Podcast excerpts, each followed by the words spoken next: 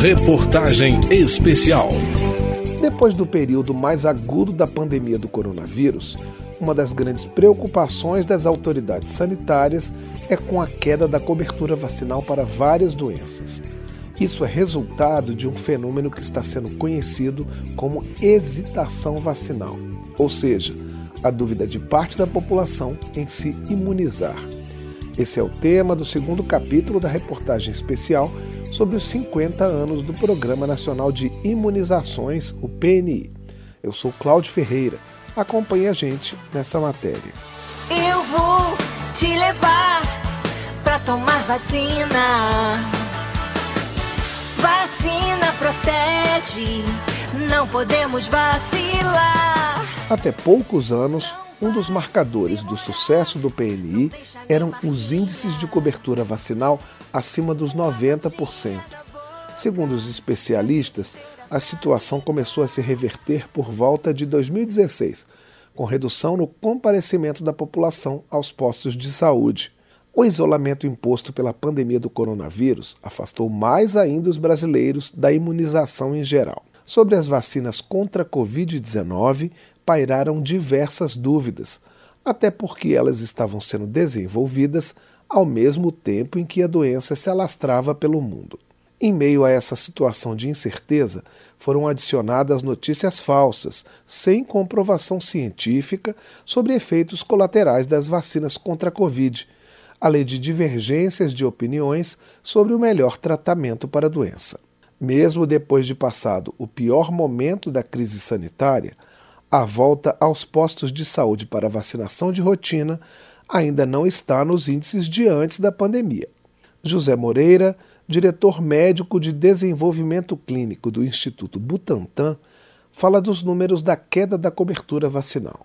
Antes a gente tinha coberturas na taxa de 80%, 90%, e de 2016, com a situação um pouco de 2020, 2021, a gente já está com coberturas de 53%, 55%, né? Tem estados no norte do país abaixo de 30%. Então isso, na verdade, é, é, é muito desafiador, é muito alarmante. Diretor do Programa Nacional de Imunizações do Ministério da Saúde, Edergat aponta algumas falhas que aconteceram no programa nos últimos anos e que podem ter contribuído para a queda da cobertura. Nós tivemos problemas de registro de informação, graças às mudanças que foram feitas nos nossos sistemas de informação para registrar doses aplicadas. Nós tivemos problemas estruturais no SUS nos últimos anos, problemas de financiamento, problemas de acesso à atenção primária, a problemas de capilaridade da nossa atenção primária. Nós tivemos problemas pontuais de desabastecimento que também causaram problemas de acesso à população e a hesitação vacinal. Diretor da Organização Pan-Americana da Saúde, a OPAS, o brasileiro Jarbas Barbosa veio à Comissão de Saúde da Câmara falar justamente da possibilidade de surto de algumas doenças nas três Américas pela falta de proteção dos imunizantes. Ele apontou uma característica da queda dos índices de cobertura vacinal. Na maioria dos países, e a gente tem dados do Brasil também demonstrando isso, a gente tem geralmente uma redução da cobertura vacinal nos dois extremos do espectro social. A gente tem nos mais pobres, provavelmente por barreiras econômicas, bairros, favelas que se criaram rapidamente e que não têm infraestrutura, para chegar ao serviço de saúde, ou o serviço de saúde não abre como deveria, e nos mais ricos, paradoxalmente, pelas chamadas, essas teorias, entre aspas, né, em voga de é, médicos que, infelizmente, compartilham informações sem nenhuma base científica, quer dizer, não é medicina, é charlatanismo puro. Além de expor a população ao risco de contágio por várias doenças, a diminuição da procura pelas vacinas nas unidades básicas de saúde afeta até a produção dos imunizantes pelos laboratórios públicos. É o que explica Maurício Zuma Medeiros, diretor-geral do Instituto de Tecnologia em Imunobiológicos, Biomanguinhos, que é uma unidade da Fundação Oswaldo Cruz. Nós trabalhamos em função da demanda. Se o Ministério está vacinando menos, se há uma queda na demanda, nós vamos ter que produzir menos. Né? O Ministério vai demandar menos vacina para a gente e nós vamos produzir menos. Porque não tem sentido produzir vacina que não vai ser utilizada. E produzir menos é complicado, porque a indústria de vacinas é uma indústria que tem custos fixos muito altos. Então, para você amortizar esses custos fixos, você precisa de escala de produção. Parlamentares e especialistas têm a mesma opinião. Para combater a hesitação vacinal e recuperar os índices de cobertura, boa informação é essencial.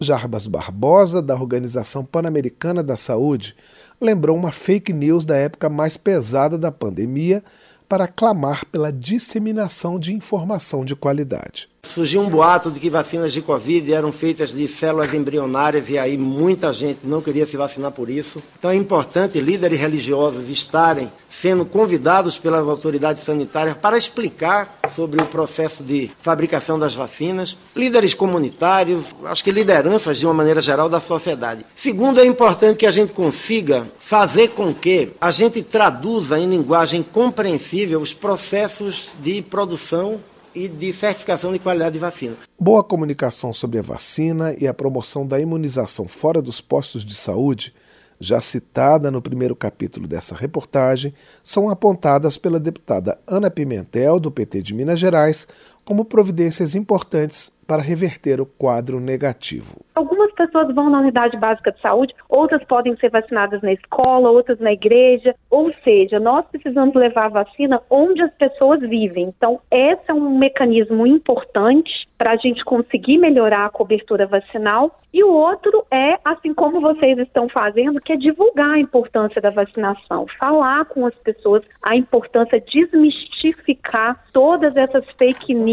É importante a gente falar para a população que a vacina é segura, que ela salva vidas e que todas as vacinas que hoje compõem o calendário vacinal dentro do Programa Nacional de Imunização são vacinas testadas, elas têm eficácia, eficiência e são seguras. A polêmica mais recente sobre o calendário do PNI aconteceu a partir do anúncio no final de outubro de que a vacina contra a Covid vai ser incorporada permanentemente e um dos públicos-alvos são crianças de seis meses a cinco anos. Em uma audiência pública da Comissão de Fiscalização Financeira e Controle da Câmara, a obrigatoriedade da vacina para crianças foi questionada, sob o argumento de que os estudos científicos sobre os imunizantes são recentes e de que são os pais que devem decidir se vacinam os filhos. A deputada Bia do PL do Distrito Federal, presidente da comissão, foi uma das que protestou. Existe uma elite globalista que quer sim forçar essa vacinação, inclusive em bebês, e o Brasil está sendo pioneiro nessa obrigação. No resto do mundo, até pode se recomendar, mas não se obriga.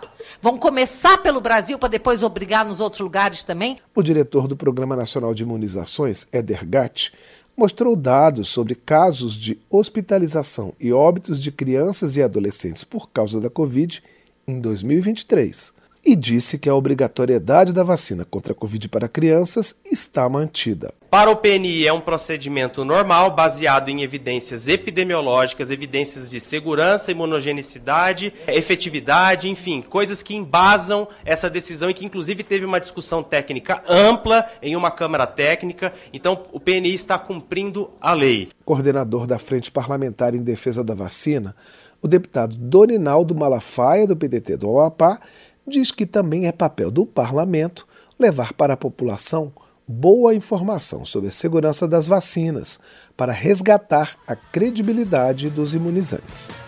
Quem ama vacina, então vacine quem você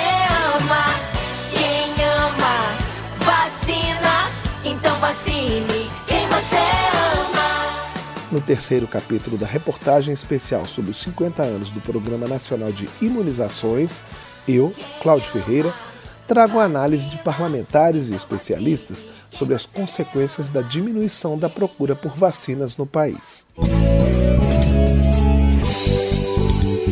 Reportagem especial.